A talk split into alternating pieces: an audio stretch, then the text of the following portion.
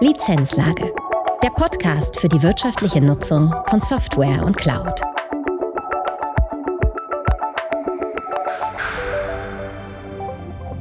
Holger Hoheisel, Geschäftsführer der CCP, ist heute im Gespräch mit Markus Schneider, Director Consulting and Solutions bei der CCP.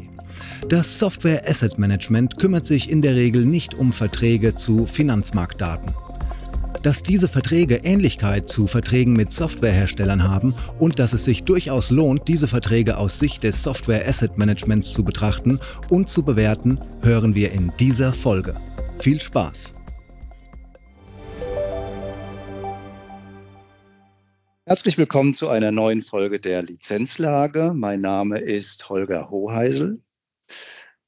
Eine immer wiederkehrende Fragestellung beim Software Asset Management ist die nach den Grenzen des Software Asset Managements. Welche Aufgaben gehören dazu, aber auch welche Aufgaben gehören nicht dazu? Und vor allem, wo endet der Verantwortungsbereich des Software Asset Managements? Und wenn wir dann ein Thema haben, was gerade so außerhalb der Grenzen dass dieses Verantwortungsbereichs liegt. Welchen Beitrag kann das Software Asset Management Team dazu leisten, damit das Management auch von so einem Thema erfolgreich verläuft?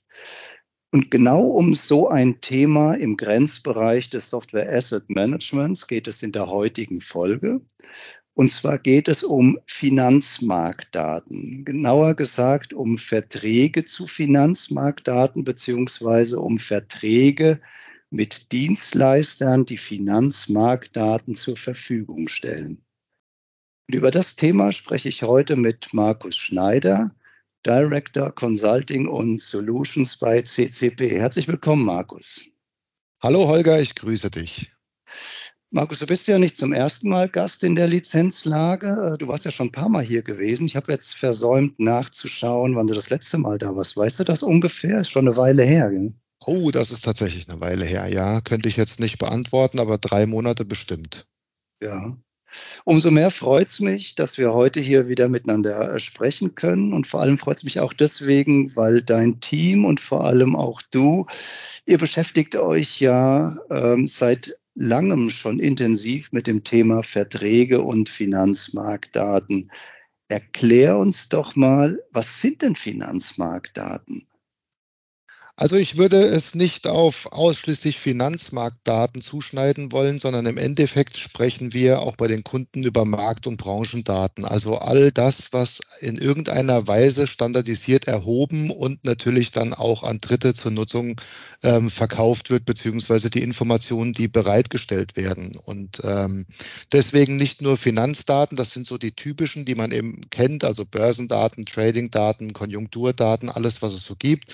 Aber es gibt natürlich eine Vielzahl von Informationen, die genutzt werden und eingekauft werden, ob das jetzt Konjunkturdaten, Immobilien oder Rohstoffdaten sind. Ähm, das Portfolio ist sehr vielfältig äh, und genutzt wird es im Endeffekt von vielen Unternehmen tatsächlich, die auch diese Informationen brauchen, um ihr Geschäft daran auszurichten. Um dann nochmal so ein besseres Gefühl äh, dazu bekommen, ähm, hast du denn Anbieter? Wer ist denn da so auf dem Markt aktiv, wo man diese Daten beziehen kann? Also es gibt natürlich vielfältige Anbieter. Ähm, also ich sage mal, es gibt natürlich äh, ähm, statistische Anbieter, die jetzt, ähm, also Statistika ist zum Beispiel so ein, ein, Anbieter, der Daten bereitstellt. Es sind aber auch Börsen, die Daten äh, bereitstellen, eben Börseninformationen, die sich dann eben ja auf Deutschland oder eben auch weltweit beziehen. Es sind natürlich auch so diese Bloomberg und Reuters. Es gibt ganz unterschiedlichste Anbieter, die in irgendeiner Weise diese Informationen vorhalten und natürlich auch dann zur Verfügung stellen und davon leben, wenn man so will. Ist das Ganze denn äh, branchenspezifisch? Also ist da eine bestimmte Branche, die überwiegend diese Daten bezieht oder betrifft das jedes Unternehmen? Also ich, jedes Unternehmen würde ich jetzt nicht unbedingt sagen, kommt vielleicht auf die Größenordnung drauf an, ähm, aber diese Informationen und wie diese Informationen genutzt werden. Also ich bin davon überzeugt, dass jedes Unternehmen sich an Daten orientiert. Die Frage ist immer, was sind es für Daten und brauche ich die in Echtzeit? Ähm, das bekannteste sind natürlich, und das kennt jeder so aus dem privaten Umfeld, der jetzt mit, mit ähm, Aktien handelt, beispielsweise, dass einem die Hausbank vielleicht Informationen anbietet von der Börse, um Aktienkurse zu beobachten beobachten. Das ist so das Übliche, was man kennt, aber natürlich auch aus der Presse der vergangenen Monate, fast Jahre, muss man sagen, wenn es natürlich um Energiepreise geht, ob jetzt Strom oder ob jetzt ähm, Benzin. All das sind ja Informationen, die irgendwo herkommen und die dementsprechend auch ja, genutzt werden oder auch benötigt werden. Ja, jetzt hast du ja richtigerweise gesagt, bei diesen ganzen Finanzmarktdaten und auch bei den Verträgen mit den Dienstleistern geht es ja halt um, um Aktien, Anleihen, um, um Rohstoffe und so weiter. Was hat das Ganze denn jetzt mit Software Asset Management oder Lizenzmanagement zu tun? Also, wenn ich es für mich runterbrechen würde, würde ich sagen, man nutzt einen, ja, eine Art Software as a Service. In dem Fall sind es eben ja Daten, Informationen, die man bekommt und jetzt vielleicht keine klassische Software in dem Sinne, wie man sich das vielleicht vorstellt, dass man irgendeine Endanwendung hat. Wobei auch das gibt es natürlich, dass eben die Anbieter auch eine Applikation dafür mit zur Verfügung stellen, wo man dann diese Daten einsehen kann. Im Grunde ist es aber tatsächlich die Nutzung eines Contents, der mir zur Verfügung gestellt wird für eine gewisse Gebühr oder mit einem gewissen Abo. Und damit hat es natürlich schon eine enge Verbindung zu dem Subscription-Thema, so wie man es heute kennt, ob das jetzt ein Adobe ist oder sonst irgendetwas. Und ähm, somit auch ähnlich von der Abwicklung und auch ähnlich vom, vom ja, Beschaffungsmodell, so will ich es mal formulieren. Also es ist schon sehr nah an diesem Thema und auch im Umgang und in der Verwaltung ähnelt sich das sehr stark und deswegen ist es auch etwas, was sehr gut eigentlich in so einen Software Asset Management Prozess natürlich auch passt. Jetzt haben ja diese Subscription-Verträge sind ja vermeintlich einfach, das sind Mietverträge, die haben eine gewisse Laufzeit. Wenn man dann sich aber mal intensiver damit beschäftigt, ähm, ist ja da eine gewisse Komplexität äh, dahinter, was, was Metriken betrifft, was mögliche Auswahlformen von, von Produkten, von Lizenzen betrifft und so weiter. Gibt es denn diese Komplexität auch bei den Verträgen zu den Marktdaten? Ja, in der Tat. Auch das ist sehr vergleichbar, wenn man sich jetzt mal anschaut, dass man ähm, Subscriptions eben als Unternehmen eigenständig beziehen kann. Man kann aber auch eine Subscription als Leistung zum Beispiel von einem Provider beziehen. Der Provider hat vielleicht ein anderes Lizenzmodell dahinter liegen, als wenn ich mir das eben als Unternehmen beschaffe. Und so ist es bei den Marktdaten üblicherweise auch.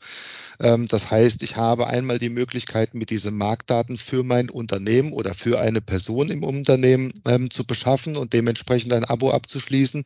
Ich kann aber auch natürlich in Fall einer Bank ähm, zentral Börseninformationen zur Verfügung stellen, die ich dann vielleicht auf Basis eines Volumens einkaufe. Also dass zum Beispiel ein Geldinstitut sagt, wir beschaffen so und so viel Börsendaten äh, von so und so viel Börsen im Jahr und geben über ein Volumen an, wie viel sie benötigen und dafür wird dann eben eine Subscription abgeschlossen.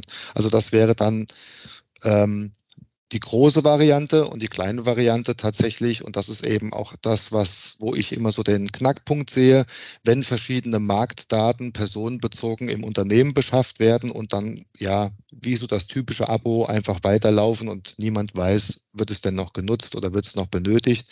Ähm, und wenn ja, wird es denn in der Ausprägung tatsächlich benötigt? Das, das heißt dann, bei, bei diesem Modell ist dann auch die dahinterliegende Metrik per User, wenn dann einzelne User sich so ein Abonnement dann abschließen und dann nicht mehr nachvollziehbar ist, wie ist denn da die Nutzungsintensität oder ist das überhaupt noch ein Zuständigkeitsbereich von diesem User? Habe ich das jetzt richtig verstanden? Genau, also das ist das einfachste Beispiel, aber äh, wie auch im Lizenzmanagement ist es natürlich etwas komplexer. Das heißt, ich kann natürlich auch in diesen Abos für mich entscheiden, brauche ich diese Daten in Echtzeit ne, oder genügt mir es eben nicht in Echtzeit. Das entscheidet natürlich natürlich auch wieder über die Kostenhöhe äh, für dieses Abo. Ähm, die Entscheidung fällt natürlich aufgrund des Bedarfs. Nur auch da ist natürlich auch immer wieder zu hinterfragen, brauche ich das? Ne? Das ist das gleiche Beispiel wie bei einem, wie bei einem Office-Paket, wo man sagt, okay, jeder bekommt jetzt ein Office mit Access und man stellt irgendwann fest, aber niemand braucht Access. Man zahlt aber trotzdem die Gebühren. Und ähnlich ist es natürlich auch hier bei den Marktdaten. Deswegen ist es wirklich eins zu eins vergleichbar. Und für mich zählt dieses Thema einfach für, zu einem Stück Software. Das heißt, ähm, es gibt auch ähnliche komplexe Abrechnungsmodelle bei diesen Vertragsformen, wie es die jetzt auch bei äh, Softwarelizenzen gibt. So ist es. Ne? Und die sind auch ganz unterschiedlich. Da kann man jetzt auch nicht sagen, dass jeder Anbieter da ähm, nach dem gleichen Schema arbeitet, sondern ja, natürlich entsprechend dem Service, der mit angeboten wird, sind das eben unterschiedlichste Modelle, die da zum Tragen kommen. Und man muss schon genau schauen, welches Modell oder welches Abo schließt man mit wem ab, in welcher, in welchem Umfang und auch unter welchen Bedingungen. Jetzt ist ja das Verhalten der Softwarehersteller sehr unterschiedlich, was das Ende von Subscription-Laufzeiten betrifft. Es gibt ja mhm. welche, die sind da knallhart. Subscription läuft aus, man hat vergessen zu verlängern und das geht gar nichts mehr.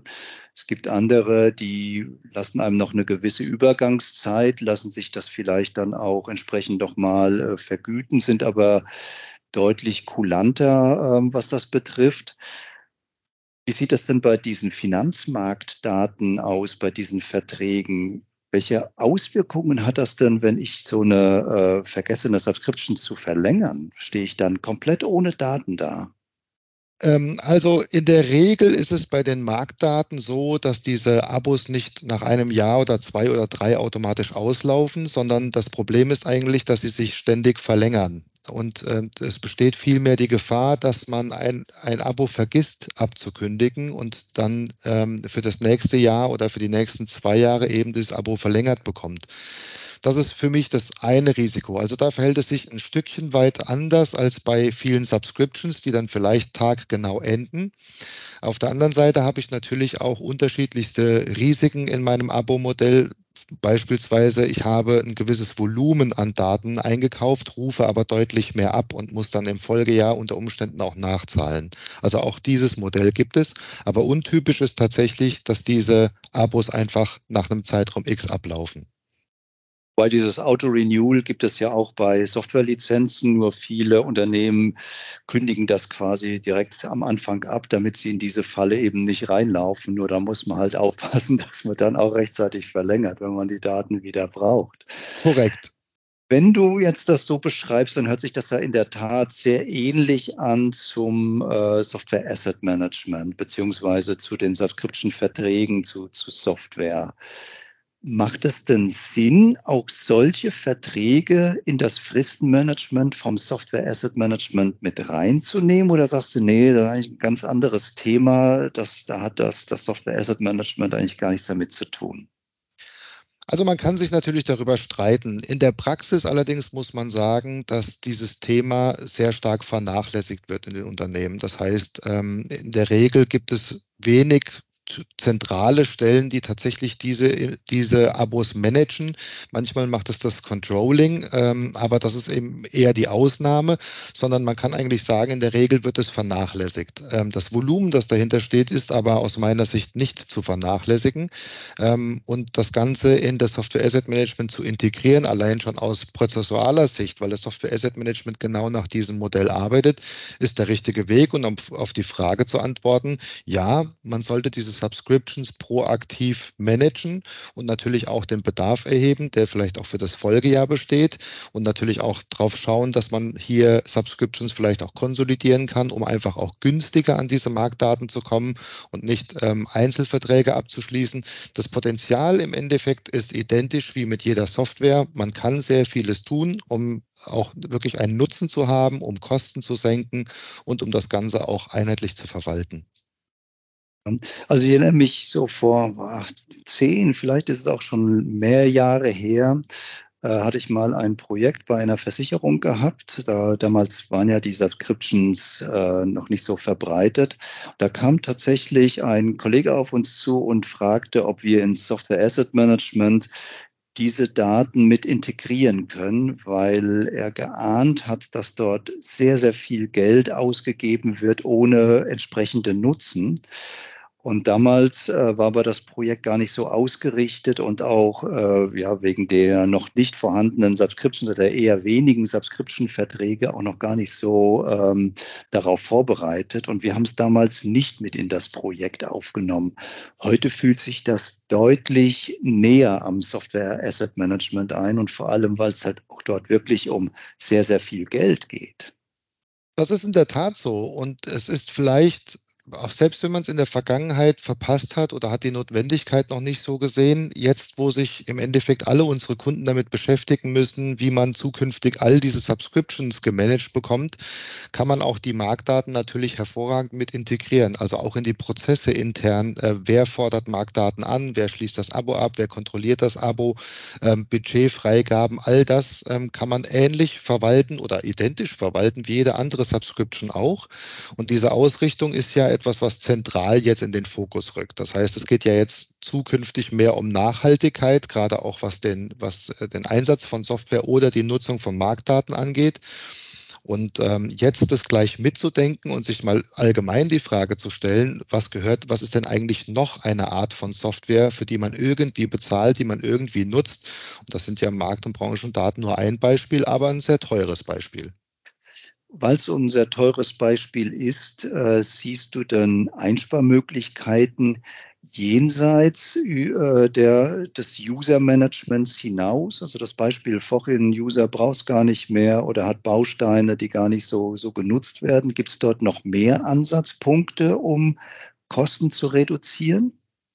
Ja, natürlich. Also auch das ist sehr ähnlich wie bei anderen Subscriptions. Ähm, auch diese Daten oder diese, dieser Service, der hinter diesen Daten liegt, entwickelt sich ja kontinuierlich weiter. Das heißt, es gibt neue Abo-Modelle, es gibt spezielle Abo-Modelle, es gibt auch manchmal Abo-Modelle, die eben einen Branchenvorteil bieten. Ähm, man sollte tatsächlich das Thema auch unter Kontrolle haben, dass man sich anschaut, nicht nur, wie sieht mein Vertrag aus, was muss ich zahlen und wie sieht die Nutzung aus, sondern auch, was bietet mir denn der Hersteller oder der Anbieter dieser Daten ähm, für Optimierungsmöglichkeiten, beispielsweise ein anderes Abo-Modell zu wählen ähm, oder eben das Abo-Modell vielleicht auch auf mich zuzuschneiden. Auch das gibt es tatsächlich, dass man speziell definieren kann, was möchte man haben und bekommt einen angepassten Preis. Ähm, da gibt es die identischen Optimierungsmöglichkeiten wie bei den meisten anderen Subscriptions auch. Das, das hört sich ja fast so an, als hätte man dann Bedarf ja, für einen speziellen Product Owner, ähm, äh, Finanzmarktdaten, der sich genau um so ein Thema dann intensiv kümmert. In der Tat, also das, das würden wir auf jeden Fall unterstützen. Das ist auch unsere Empfehlung, die wir in den Projekten rausgeben. Wir kennen ja nur eine Reihe von Banken und kennen natürlich auch den Umgang mit diesen Daten. Und das ist ja auch da ein Thema gewesen, das in der Vergangenheit so ein bisschen hinten anstand, aber jetzt mehr an Relevanz gewinnt, weil natürlich auch hier das Controlling natürlich auf die Kosten schaut und sagt, okay, wir haben hier immer mehr Abo-Modelle, wir haben hier immer mehr Daten, wir haben immer mehr Kosten. Wir müssen jetzt auch mal schauen, wie kriegen wir das dann so ein bisschen zumindest unter Kontrolle. Und ähm, wenn man so sieht, welche Einsparmöglichkeiten da möglich sind, ist das etwas, wo sich so ein Service natürlich auch sehr, sehr, sehr schnell rechnet. Jetzt haben wir im Bereich äh, Software natürlich auch zunehmend das Kostenthema durch die äh, Subscriptions. Auf der anderen Seite haben wir bei der Software nach wie vor die Risiken, vor allem auch das Compliance-Risiko. Welche Risiken siehst du denn bei den Verträgen zu den Finanzmarktdaten? Also die Risiken, die ich tatsächlich sehe, sind äh, bei sämtlichen Abos, die jetzt ein Volumenmodell haben. Das heißt, wo man jetzt davon ausgeht, dass ein gewisses Volumen abgere oder abgerufen wird. Und ähm, auch da gibt es oftmals das Modell, das eben dann nachberechnet wird nach Ende der ersten Laufzeit.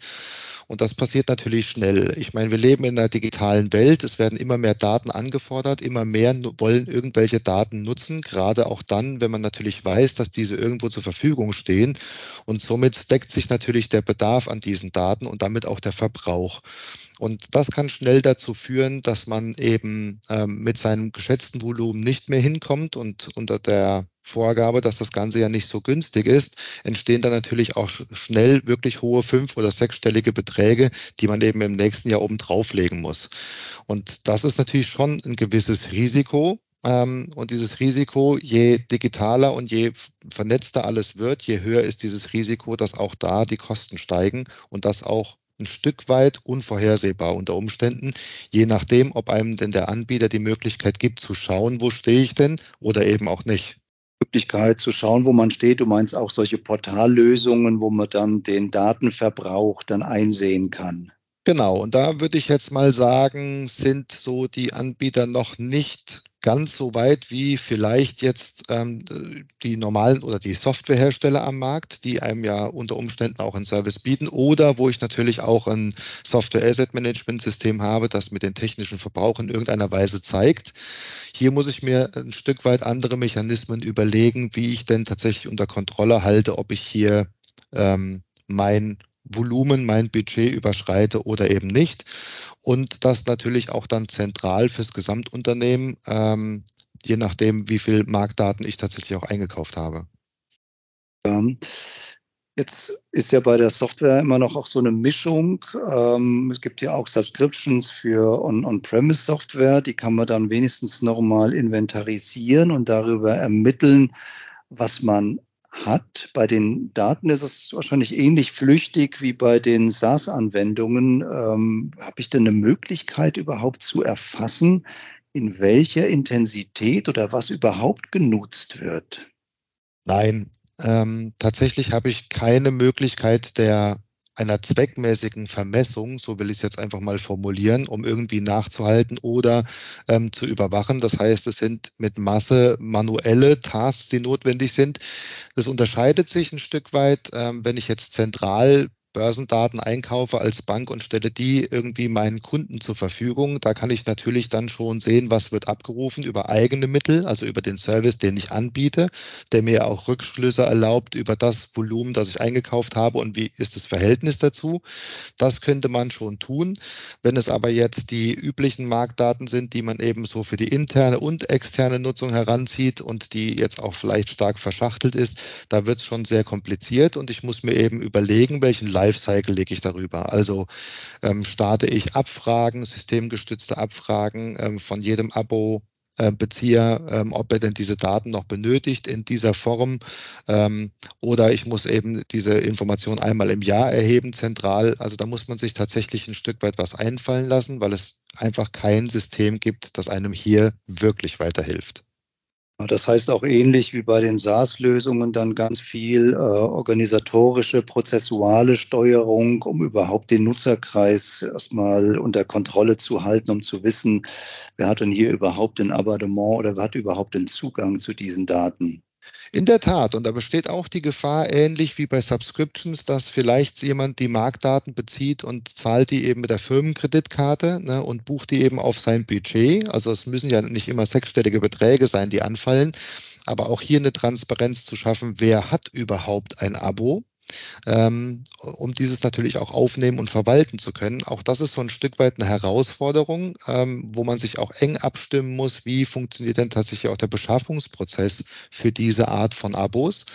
Läuft der identisch mit äh, der Beschaffung von Software oder läuft er nicht identisch? Und feststellen kann man in den Projekten, dass dieser Prozess in der Regel ein Stück weit ähm, an den normalen Softwarebeschaffungsprozessen vorbeiläuft. Der Idealfall wäre, wäre allerdings, wenn man das Thema identisch behandelt und natürlich auch in den Beschaffungsprozess mit aufnimmt, damit eben diese unbekannten Abos erst gar nicht aufkommen.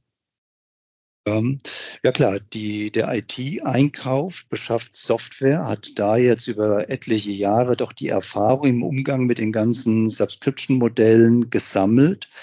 Und der Einkauf von solchen ähm, ja, Finanzmarktdaten läuft vermutlich über einen anderen Beschaffungskanal. Und das wäre vielleicht ein erster Ansatz, das hier zu bündeln, dass man dann eine Fokussierung auf diese Subscription-Beschaffung, egal welcher Art, hat, weil da dann die Erfahrung auch vorhanden ist. Das ist richtig. Also äh, zunächst mal zu definieren, möchte man denn diese Marktdatenabos ähnlich behandeln wie Software. Also ist das ein Stück Software oder ein Service? Und das ist ja heute immer wieder in der Diskussion so ein bisschen kontrovers, dass, dass es auch dem Endanwender schwerfällt zu unterscheiden, was ist Software und was ist ein Service. Wenn man sich das aber jetzt mal von der Begrifflichkeit überlegt, Software versteht jeder das, was man irgendwo installiert hat, aber ein Service, so wie auch ein Software as a Service, ähm, ist manchmal nicht trennscharf so zu klassifizieren und auch für den Endanwender, der ja in der Regel diese Daten verwendet, ohne die IT zu benötigen. Also das heißt, dieses Abo schließe ich ab, habe die Daten, kann auf die zugreifen und brauche gar keine IT und ähm, interpretiere das Ganze vielleicht einfach als einen Service, ähm, und komme gar nicht auf die Idee zu sagen, okay, hier entstehen Kosten, das Abo muss irgendjemand kontrollieren. Also es ist auch eine Frage der Wahrnehmung innerbetrieblich. Jetzt hattest du äh, zwischendrin mal sehr fokussiert auf äh, unsere Bankkunden, auf den Bankenbereich. Ähm, auf der anderen Seite haben wir aber gesagt, es geht auch um Rohstoffdaten, um, um andere Daten. Das heißt, es, diese Art der Verträge ist ja nicht nur relevant für die, äh, für die Finanzbranche, sondern auch in der Industrie werden wir vermutlich diese Verträge haben, nur nicht unter diesem Fokus wie in der Finanzbranche. Und dann ist es ja fast noch kritischer einzuschätzen. Das ist so, genau. Also bei Banken kennt man es eben thematisch. Bei allen anderen Branchen ist es eben branchenspezifisch und daher in der Wahrnehmung natürlich noch, noch ja, weniger im Fokus, muss man ganz ehrlich sagen. Ähm, und deswegen auch zu, zu, mal zu erheben, welche Markt- oder Branchendaten haben wir denn eigentlich im Hause? Wo kommen die denn eigentlich her? Welche Verträge liegen dahinter? Das ist sicherlich bei einer Bank deutlich einfacher, weil es natürlich sehr marktspezifisch fokussiert ist. Aber bei verschiedenen Branchen, die vielleicht sagen, produzierendes Gewerbe, Chemie, wer auch immer, die jetzt sagen, Rohstoffdaten interessieren uns, aber halt nur im Teilbereich, ähm, dann rutscht das natürlich noch weiter in Vergessenheit. Ähm, und das ist aus meiner Sicht immer ein Fehler. Jetzt haben wir ja zu Beginn gesagt, wir sind hier in einem Thema im Grenzbereich vom Software Asset Management. Gehört das jetzt noch dazu? Gehört, liegt das außerhalb des Software Asset Managements? Solche Grenzen können sich ja auch verschieben. Was wäre denn deine Empfehlung an die Software Asset Manager? Sollen sie das Thema aufgreifen, dem nachgehen und mit ihrer Expertise vielleicht auch versuchen, das Thema an sich zu ziehen? Um die Einsparvolumina vielleicht doch zu, zu erreichen? Auf jeden Fall. Also wer ein Software Asset Management hat, ähm, sollte dieses Thema integrieren, weil ich nicht glaube, dass es ansonsten wirtschaftlich ist, eine zentrale Stelle zu schaffen, die sich jetzt nur um diese Abos kümmert, sondern wenn man Abos verwaltet, auch im Softwareumfeld, dann sollte man einfach die Marktdaten, Branchendaten mit inkludieren. Der Prozess ist bekannt, die Kollegen sind geschult, können bewerten, was habe ich hier für eine Art von Vertrag, ähm, können auch die Hinweise geben an den Fachbereich, an das Controlling, wen auch immer, inwieweit sich da die Kosten verändern, was vielleicht auch für neue Modelle auf einen zukommen. Das ist eben ein etabliertes, ein etablierter Bereich des Software Asset Management ähm, und ich würde mal behaupten, es kennt sich innerbetrieblich niemand besser mit solchen Modellen aus wie das Software Asset Management, die eben auch fachlich geschult sind. Hast du dir wahrscheinlich gerade keine Freunde gemacht, weil viele werden sagen, meine Güte, was sollen wir denn noch alles machen? Was ja. schätzt du denn? Hm. Also als, als Berater ist man ja nicht unbedingt da, um sich Freunde zu machen, sondern man muss natürlich auch äh, das Kind beim Namen nennen und muss natürlich auch darauf hinweisen, dass vielleicht Geld ausgegeben wird, das aber gar nicht notwendig wäre. Und im Endeffekt geht es ja auch darum, die Investitionen äh, der, der Unternehmen zu schützen. Und wenn dafür eben ähm, es notwendig ist, Aktivitäten ähm, einzuleiten, die genau das sicherstellen, dann ist es aus meiner Sicht auch ein valider Vorschlag. Und wenn das natürlich dann noch ein Bereich tut, der sich mit der Thematik sowieso auskennt, dann kann man es ja effizienter nicht gestalten. Also das ist ein ganz wichtiger Punkt, weil das Ausschöpfen von Einsparpotenzialen ist ja bei vielen Unternehmen im Moment das Gebot der Stunde und wird ja doch an jeder Ecke, an jedem Ende äh, gesucht, wo man noch irgendwas äh, einsparen kann. Von daher haben wir hier doch ein Themenfeld, wo im Zweifel die Volumina dann tatsächlich höher sind. Absolut. Also nicht, nicht ohne Grund haben ja auch Kunden diese Projekte initiiert und haben sich die Frage gestellt und haben erstmal erhoben, was zahlen wir denn für Marktdaten all over im Unternehmen? Und die Beträge, die rauskamen, haben eben dann die Kunden auch dazu motiviert zu sagen, jetzt schauen wir uns das mal an. Und da hat sich das Software Asset Management eben ähm, angeboten und hat dann auch einen Mehrwert raus generiert und hat auch gesagt, okay, wo müssen wir denn jetzt hier mal anpacken und wie können wir das tun? Und ich wette mal darauf, dass sich das mehrfach gerechnet hat. Also das Einsparpotenzial, was da rausgekommen ist, im Gegensatz zu dem, ich sag mal, verhältnismäßig geringen Aufwand, ähm, das kann man einfach nur tun. Was würdest du denn unseren Hörern, das sind ja im Wesentlichen Lizenzmanager, Software-Einkäufer, Software-Asset-Manager, was für einen Tipp hast du denn für unsere Hörer? Wie sollten sie denn jetzt vorgehen? Also ich würde tatsächlich einfach mal intern evaluieren mit dem Controlling oder dem Einkauf, ähm, ob denn überhaupt Marktdaten, Branchendaten beschafft werden. Und wenn ja, dass man einfach sich mal ein Volumen ähm, errechnet, um einfach mal zu sehen, über welchen Betrag sprechen wir denn. Und äh, daraus kann man dann relativ gut ableiten, wie hoch ist denn der Aufwand zu den Kosten und vielleicht zu der Vielfalt der Verträge und was könnten wir denn vielleicht erreichen. Also das ist, glaube ich, der erste Schritt, den ich empfehlen würde. Und ähm, das Ergebnis, das dann rauskommt, das veranlasst dann eben zu sagen, okay, jetzt sollten wir das vielleicht mal auch äh, beim Management auf die Agenda setzen und einfach mal sagen, wir haben hier ähm, eine, ich nenne es jetzt mal Lücke entdeckt, wo wir tatsächlich Einsparpotenzial haben. Wir sprechen über eine gewisse Höhe, eine gewisse Komplexität. Wir könnten das lösen mit einem gewissen Aufwand und äh, so kann man relativ schnell so ein Business Case auch rechnen. Sehr gut.